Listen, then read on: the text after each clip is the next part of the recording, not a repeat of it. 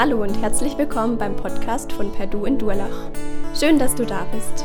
Wir wünschen dir, dass Gott die nächsten Minuten gebraucht, um zu dir zu sprechen. Viel Freude dabei.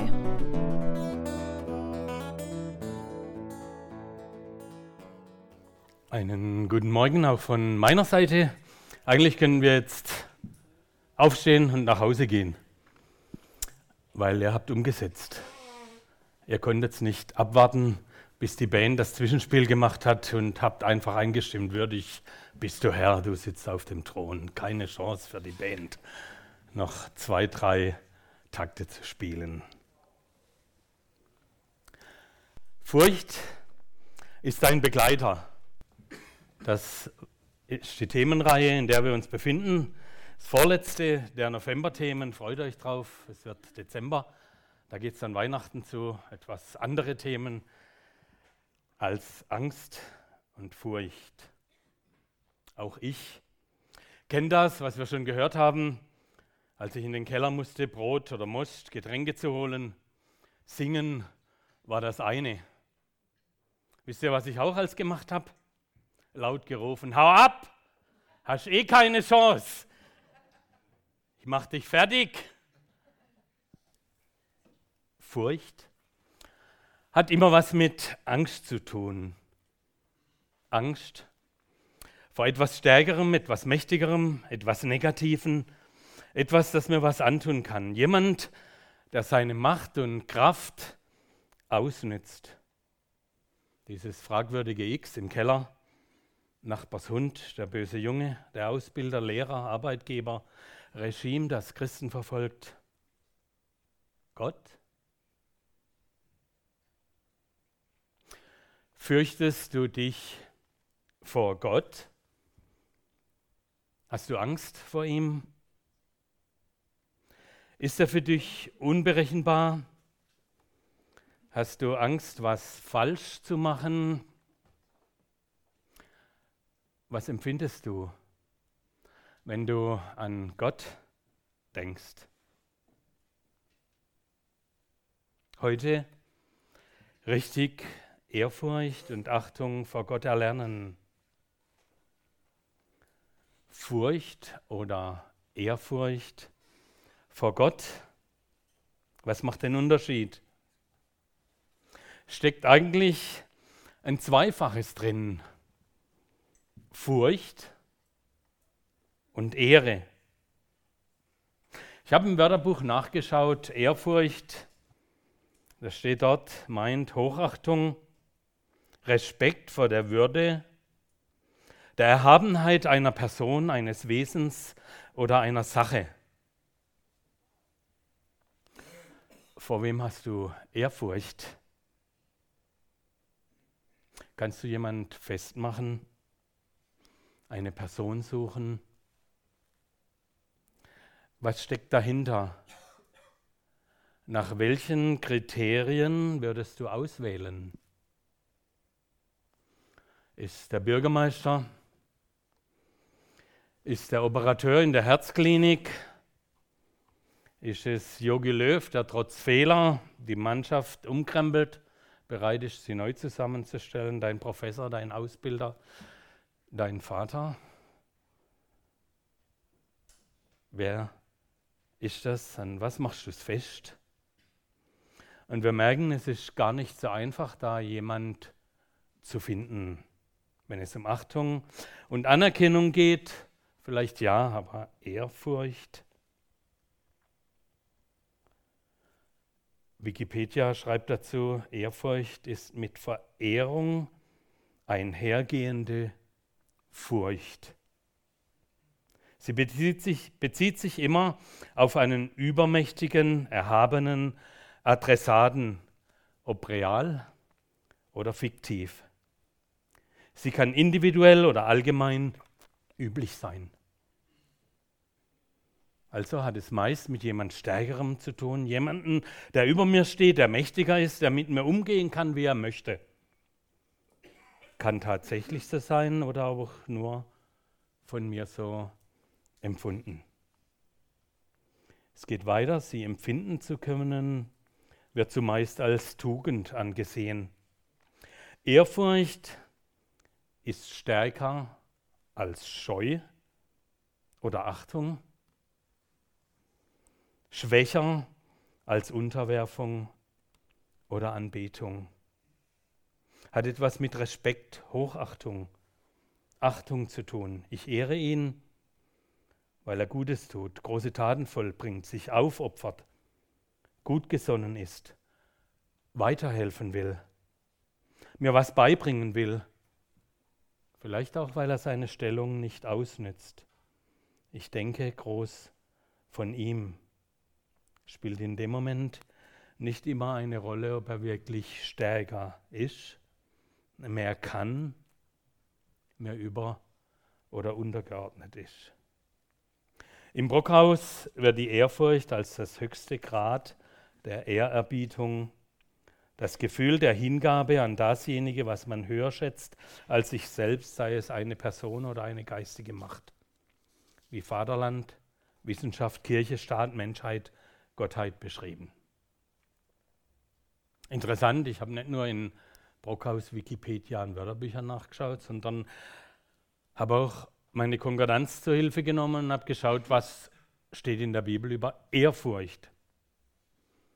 Und wisst ihr, was mich Stück weit enttäuscht hat? Ich habe das Wort Ehrfurcht gar nicht gefunden. Da gibt es meist im Zusammenhang mit dem, was wir tun, wie wir uns verhalten, dieses Wort ehren. Wenn ich so und so bin, ehrt das Gott, den Menschen, Jesus. Und dann das Fürchten in Bezug auf Gott. 5. Mose 10, 12. Israel, was fordert der Herr, dein Gott, noch von dir, als dass du den Herrn, deinen Gott, fürchtest? Matthäus 10, 28, fürchtet euch nicht vor denen, die den Leib töten, doch die Seele nicht töten. Fürchtet euch aber vielmehr vor dem, der Leib und Seele verderben kann in der Hölle. Furcht, Angst. Wie steht es bei uns in Bezug auf Furcht, Ehre, Ehrfurcht vor Gott? Eher etwas Negatives? Was empfindest du? Kann ich das einfach so befehlen, so machen? Ich möchte jetzt Ehrfurcht haben vor Gott. Habt mal alle Ehrfurcht. Lasst mich von der anderen Seite beginnen. Welche Erfahrung hast du mit Gott gemacht? Negative, strenge, misstrauische oder fröhlich, positive, freundschaftliche? Ist es Angst oder Achtung, Furcht oder Respekt? Wie erlebst du ihn? Welches Bild hast du von ihm? Und hier gibt es mehrere Facetten. Vielleicht siehst du ihn und sagst, ich kenne ihn nicht, es gibt ihn überhaupt nicht, bekümmert mich nicht, mach mir keine Gedanken darüber, lebe einfach mein Leben vor mich hin. Oder, ja, er sitzt auf dem Thron im Himmel, beobachtet mich, uns, dich, schwingt die Peitsche, sieht genau, was, richtig, was ich richtig und falsch mache. Ich habe Angst, weiß nicht, was ich tun muss. Da ich ihm eh nicht alles recht machen kann, bin unsicher. Oder versuche peinlichst genau alle Vorschriften und Rituale einzuhalten. Heute Morgen hierher gehen. Oder was auch immer noch dazugehört versuche ihn zufriedenzustellen. Und eigentlich bin ich fromm und gut, gerecht und kann mir nichts nachsagen. Vielleicht ist er auch dein Kumpel. Ich habe manchmal Lust drauf. Begegnung mit ihm, bete auch mal. Aber ansonsten darf er mir nichts reinreden. Wenn es mir dreckig geht, ja, dann wende ich mich schon mal gern an ihn, weil er hilft ja anscheinend gern. Aber bei dem vielen Leid auf der Welt verstehst du ihn eigentlich nicht. Oder möchtest du mehr von ihm kennenlernen, eine engere Beziehung zu ihm aufbauen, dann darf ich dich einladen, weiter mit mir drüber nachzudenken. Lasst uns mal schauen, wer ist denn überhaupt dieser Gott? Welche Eigenschaften besitzt er eigentlich? Und ihr Lieben, das ist wie bei einer anderen Person, wie bei mir zum Beispiel. Wenn du mich kennenlernen möchtest, was machst du dann? Ein Bild von mir aufstellen und sagen, Theo, toll, wenig Haare, ein Bart, zehnmal schaue ich dich an und dann kenne ich dich. Funktioniert das? Nee. Ich lerne jemanden kennen, ja, vielleicht kannst du meine Autobiografie lesen, aber ich glaube, die wird es nie geben. Vielleicht kannst du in meine Familie reinschauen, meine Frau, meine Kinder, was wir so tun. Ja, da kannst du mich schon näher kennenlernen. Meinen Betrieb, vielleicht, wenn ich Schreiner wäre, mein Werkstück, mein Gemälde, beim Wolf das Musikstück, die Musiker hier vorne, wie sie sich reingegeben haben, das Anhören, Sehen, aber wie lernst du mich am besten kennen, indem du mit mir redest? Indem wir vielleicht gemeinsam mal einen Wein, ein Bier trinken, Zeit du mit mir verbringst. Und genauso verhält sich's, wenn ich was von Gott erfahren möchte. Ich gebe zu, mit Bier und Wein trinken ist das ein bisschen schwierig, nicht so ganz einfach und doch kennenlernen funktioniert. Ganz persönlich, indem du Zeit mit ihm verbringst, indem du mit ihm redest. Er zeigt sich dir. Indem du sein Werk betrachtest, die Schöpfung, die Natur, den Menschen. Indem du seine Familie anschaust, die Gläubigen, sein Volk Israel, Jesus. Indem du dich mit seiner Autobiografie beschäftigst, der Bibel seinen Wort. Und da möchte ich jetzt einen Block verwenden und da dürft ihr mir helfen. Lasst uns zusammentragen. Was weißt du darüber? Was sagt die Bibel über Gott? Welche Eigenschaften besitzt er? Welche nehmen wir wahr? Und da ist gut, wenn du vor Wochen im Gottesdienst warst. Da hatten wir das schon mal. Und ich möchte das heute noch mal ein bisschen vertiefen. Ich glaube, es tut uns gut. Was nimmst du wahr? Was sagt die Bibel über Gott? Wie ist er? Wer hat was? Einfach raus. Barmherzig. Treu. Er ist Liebe. Er ist ewig. Weiter. Allmächtig die höchste Instanz der Welt. Allwissend. Was das schon? Ein gerechter Richter. Gerecht. Heilig. Heilig. Souverän. Souverän. Lastenträger. Er ist im Verborgenen. Im Verborgenen? Okay. Er hat sich klein gemacht. Er ändert sich nicht. Okay, jetzt können wir tauschen. Ihr könnt hierher kommen, ich sitze rein. Weil fast alles steht hier bei mir. Und ich möchte jetzt all denen, die so das einfach spontan rausgesagt haben, möchte ich noch was mitgeben. Und all denen, die sagen, ups, allwissend, da möchte ich das ein bisschen erklären. Das heißt, wir gehen jetzt zügig, zackig, sonst reicht die Zeit nicht, all diese Eigenschaften durch, die ja, ich so von Gott gefunden habe, aufgeschrieben habe. Aber es sind nicht alle, es sind die wesentlichen.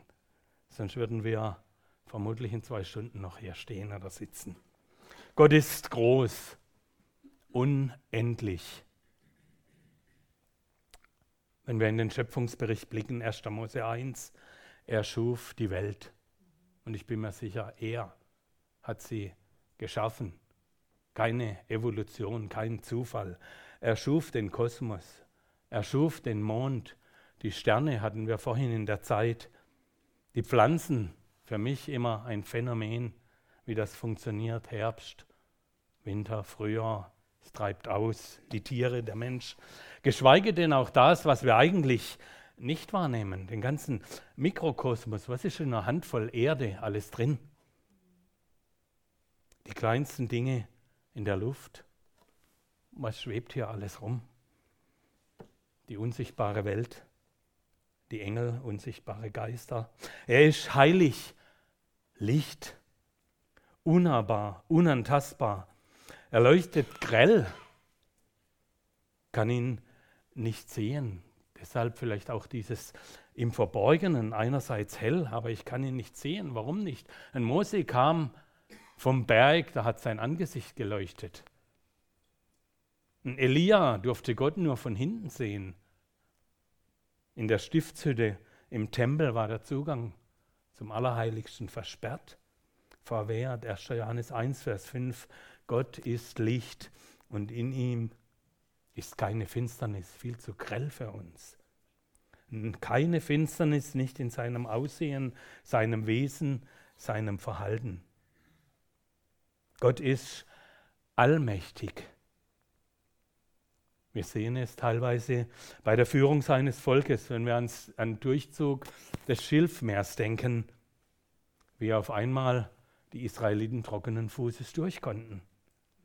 Wie Wasser aus dem Stein kam, wie Wachteln und Brot die Israeliten vor dem Verhungern schützten in der Wüste. Ja, er spricht und es geschieht. Er sagt nur ein Wort und das sehen wir bei Jesus. Und das Meer wird ruhig und still. Jesus geht auf dem Wasser, er weckt Tote auf, geht durch die Mitte seiner Gegner und mit dem Hauch seines Mundes rafft er den Teufel weg. Er steht über allem. Niemand ist größer als du. Er ist allgegenwärtig. Psalm 139, nehme ich Flügel der Morgenröte, ich kann nicht fliehen vor ihm, egal wo du hingehst. Kann nichts verbergen, bin ständig unter Beobachtung. Ja, er bekommt alles mit aber auch im Positiven. Er ist neben mir und dir. Er nimmt Anteil an deinem Ergehen. Eigentlich für uns unvorstellbar. Er ist jetzt bei Samuel und Lena in Indonesien, bei Holger und Lena in Indien, bei uns hier heute im Gottesdienst, gleichzeitig in einer Megachurch in Amerika und in der kleinen Gebetsgruppe in Afrika. bei den verfolgten Christen in Nordkorea, in den Slums von Haiti und Mexiko, dem geistlichen Aufbruch in China. Aus anderem Blickwinkel, er ist immer da oder es gibt keinen Ort, wo er nicht ist. Du kannst ihm nicht entfliehen. Er ist allwissend und das ist ebenso unvorstellbar. Auch Psalm 139, ich sitze oder stehe ich liege oder gehe, er kennt meine und deine Tage. Er kennt meine und deine Wege. Das heißt sogar, bevor ich geboren wurde, wusste er es schon. Vers 4 aus diesem Psalm, das Wort ist noch nicht auf meiner Zunge, schon weißt du es. Du verstehst meine Gedanken von ferne. Mir war das vor kurzem begegnet in der Bibellese, Offenbarung 2, 23. Ich kenne deine Werke. Ich weiß, wo du bist. Ich sehe alles. Das Gute, aber auch die Defizite. Meine Vorzüge, aber auch meine Macken. Und ich musste an einen Adler denken, der 100 Meter in den Wolken schwebt und kreist und die kleine Maus, die auf dem Boden rennt, sieht. Und er kennt sie. Es ist nur ein Geschöpf. Wie viel mehr Gott? Er ist unendlich, nicht gebunden durch Raum und Zeit. Er war von Anfang an, wird immer sein. Offenbarung 1, Vers 8, der Ewige, ich bin das A und das O, der Anfang, das Ende, der da ist, der da war und der da kommt. Er ist eifersüchtig, 5. Mose berichtet das, Eifernd als Schöpfer duldet er keine anderen neben sich. Ja, zu Recht verlangt er ungeteilte Liebe. Er ist unveränderlich, wahrhaftig, immer derselbe. Nicht heute so und morgen anders, je nach Lust und Laune.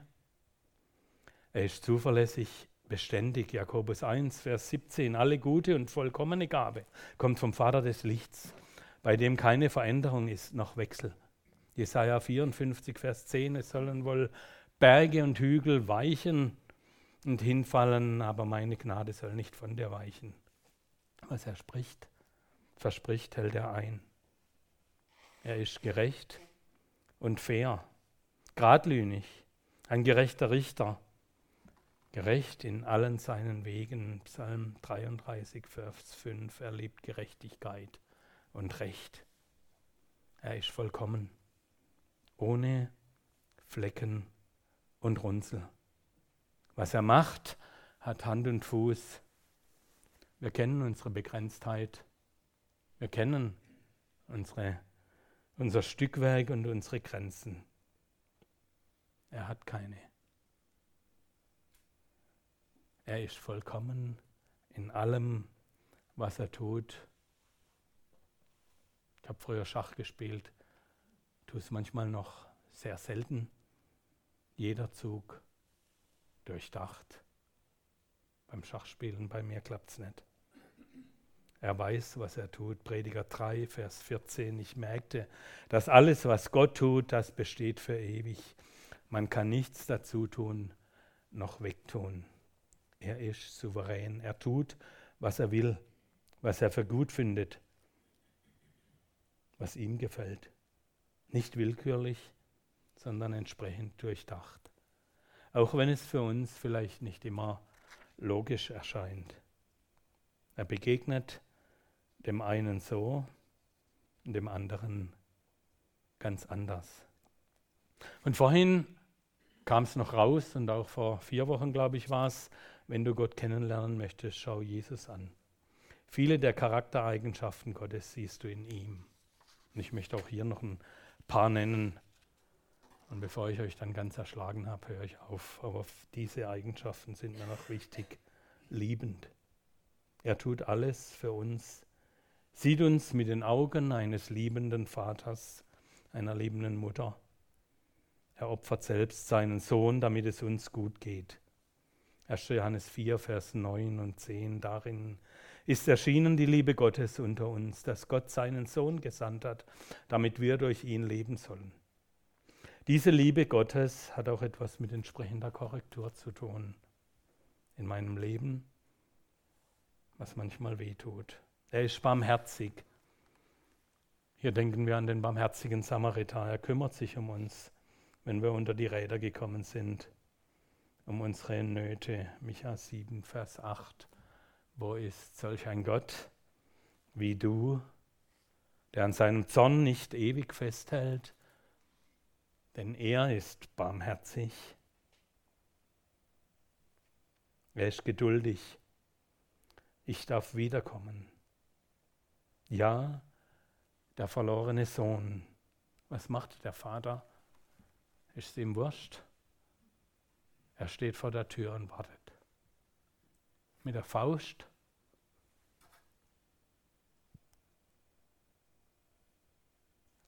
Mit offenen Armen.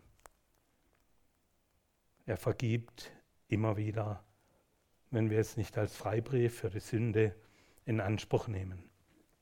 Er ist treu. Sehen wir an seinem Volk Israel. Er leben nicht das Volk schon längst rausgekickt, laufen lassen. Aber wir sehen es auch an uns, 2. Timotheus 2,13, sind wir untreu, so bleibt er doch treu. Du bleibst an meiner Seite. Du schämst dich nicht für mich. Du weißt, ich bin untreu. Und dennoch gehst du nicht. Er ist gütig, langsam zum Zorn. Klagelieder 3,22, die Güte des Herrn ist es, dass wir nicht gar aus sind, Seine Barmherzigkeit hat noch kein Ende. Und noch ein letztes, ist kreativ. Schau in die Schöpfung. Die Welt mit ihren unterschiedlichen Regionen. Wüste, Meer, Berge, Schnee, Herbstfärbung hatten wir schon. Schau dich um. Unterschiedliche Menschen, Personen. Und hier sehen wir nur, fast nur Deutsche. Alles Eigenschaften unseres Gottes. Wie gehen wir damit um? Wie wirken diese auf dich? Ja, die sind so extrem, passen manchmal für uns nicht zusammen. Welche nimmst du dann in Anspruch? Sind die Eigenschaften Gottes zum Aussuchen? Wolf nimmt die einen, Alexandra die anderen. Du suchst dir auch raus, was du möchtest. Ich bin mir noch unschlüssig, ist mir lieber Allmacht oder Barmherzigkeit. Ihr Lieben, er ist alles. Alles. Und das macht es so unfassbar. Aber nun, wie begegne ich diesem großen, allmächtigen und doch liebenden, barmherzigen Gott? Muss ich Angst haben?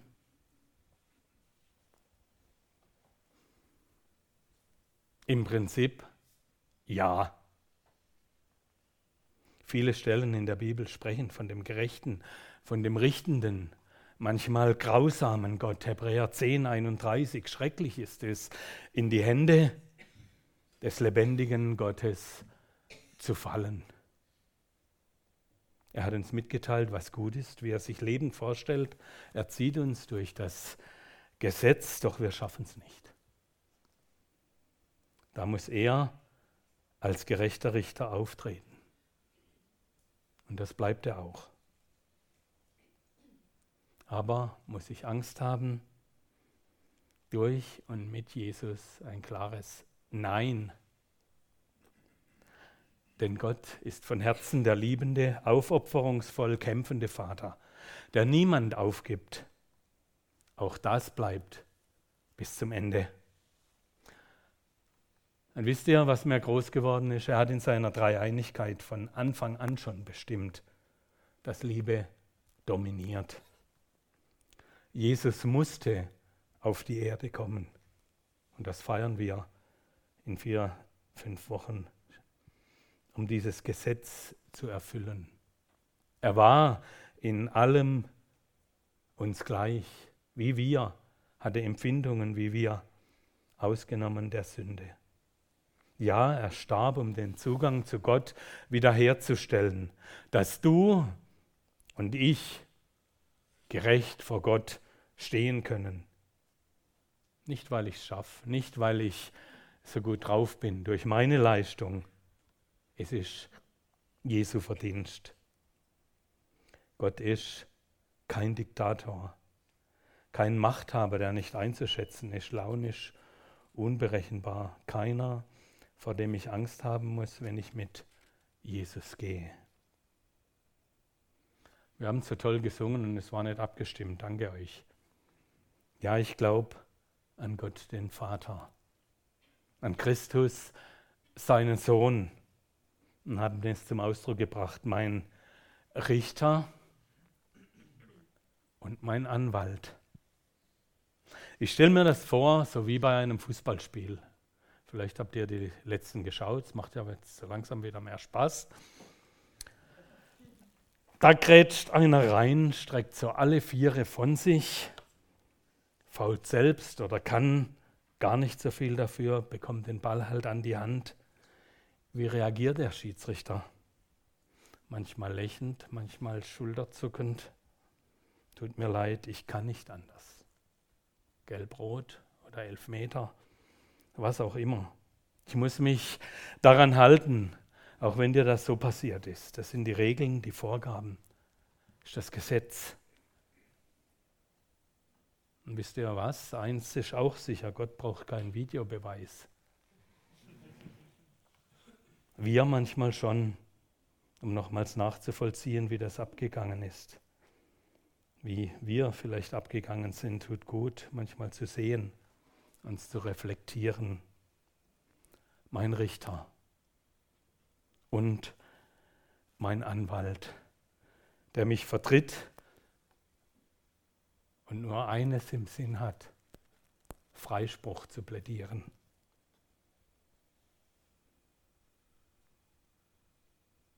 Und wisst ihr, was ich gedacht habe? Danke, ich habe Jesus im Tor. Da kann es noch manche Elfmeter geben. Und wie oft musste Gott pfeifen oder muss er vielleicht noch pfeifen, wenn ich faule, gefault habe? Wie viele Elfmeter gegen mich hat Jesus schon gefalten? Hast du Furcht? Hast du Angst vor Gott? Wenn ja, wie kannst du diese loswerden und abbauen? Sieh deine Macken, deine Fehler, nimm sie wahr, bewusst, gesteh sie ein vor Gott und den Menschen. Steh dafür gerade, vertusch nichts, übermal nichts, kehr nichts unter den Teppich, nenn sie beim Namen. Und ich weiß, das kann sehr wehtun. Bricht uns gefühlt in Zacken, aber nur aus unserer irdischen Krone aus der himmlischen nicht. Nimm Vergebung in Anspruch, vielleicht auch unter Zeugen, Jesus ist treu und Gott ist gerecht und barmherzig, der dir vergibt. Und beginn aus reumütigem, nicht hochmütigem Herzen täglich neu. Gott will, dass wir im Glauben und im Vertrauen zu ihm wachsen. Und ich möchte dir noch solche vier Etappen mitgeben auf dem Weg. Ich habe die von Michael Herbst geklaut. Ich weiß nicht, wo du gerade stehst. Die eine Etappe ist der Ort, wo du herkommst, am Anfang des Glaubens. Da übergibst du, übergebe ich Gott die Schlüssel meines Autos, meines Lebens. Und mach dir bewusst, du übergibst die Schlüssel Gott, nicht einem 18-Jährigen. Zweite Etappe, die Zeit der Spielregeln. Wir eignen uns die Überzeugungen der Bibel an und machen uns damit vertraut. Wir lernen und tun, was Jesus möchte, was Gott sich wünscht, was ihnen gefällt. Aber wehe, wir bleiben in dieser Phase stecken. Dann werden wir unausstehlich. Dann bekommt unser Glaube etwas Kämpferisches, etwas Rechthaberisches. Nur wer mehr betet, empfängt, nur wer gehorcht, wird gesegnet, nur wer Gott vertraut, wird niemals scheitern. Und dann lässt Gott auf dem zweiten, den dritten folgen, wenn wir es zulassen, durch Zweifel und Tiefen. Auch als Mensch, in dem Jesus wohnt, kann was schiefgehen. Wirst du enttäuscht? Schaust du in Abgründe und in Tiefen? Gibt es Tränen? Und dann darf die vierte Etappe kommen. Und das ist trotz alledem dieses enge Vertrauen die Zeit des Staunens und der Anbetung. Ich darf wissen um die richtigen Spielregeln, um Grundsätze des Glaubens, aber ich weiß auch um meine Begrenztheit und mein Versagen. Auch darum, dass mich Schwierigkeiten oft mehr und tiefer wachsen lassen. Gott will, dass du im Glauben erwachsen wirst, dass du mündig wirst, Dazu gehört dieses innige Vertrauen, dieses enge Verhältnis, dieser Respekt und diese Ehrfurcht diesem himmlischen Vater gegenüber. Er will wie ein liebender Vater, wie ein guter Ausbilder deinen Charakter fördern. Er will dich lebenstauglich machen, geistlich voranbringen. Und wenn du dies zulässt, dann hast du Hochachtung Respekt und Ehrfurcht vor diesem großen, heiligen, allmächtigen Gott, der in Jesus Christus dein Freund geworden ist. Dein gütiger himmlischer Vater, der liebende Papa. Und wenn du möchtest, darf ich dich jetzt dann bitten, zum nächsten Lied aufzustehen. Innerlich vor seinen Thron zu treten, zu staunen über seine Liebe und Danke sagen, dass er mit dir und vor allem in dir leben will. Noch eins zum Schluss.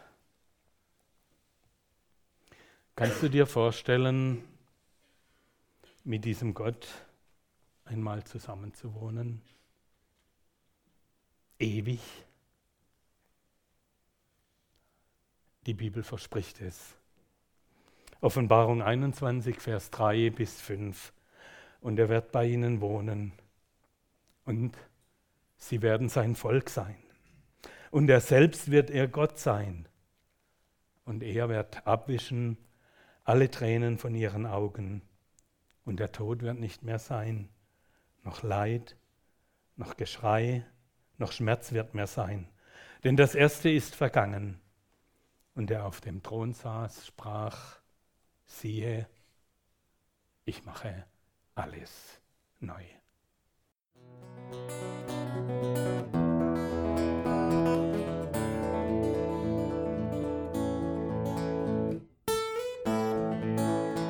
Wir hoffen, der Podcast hat dir weitergeholfen. Falls du noch Fragen hast, besuche gerne unsere Homepage unter www.per-du.church. Hier findest du alle wichtigen Infos zur Gemeinde und zum Glauben. Tschüss und bis zum nächsten Mal.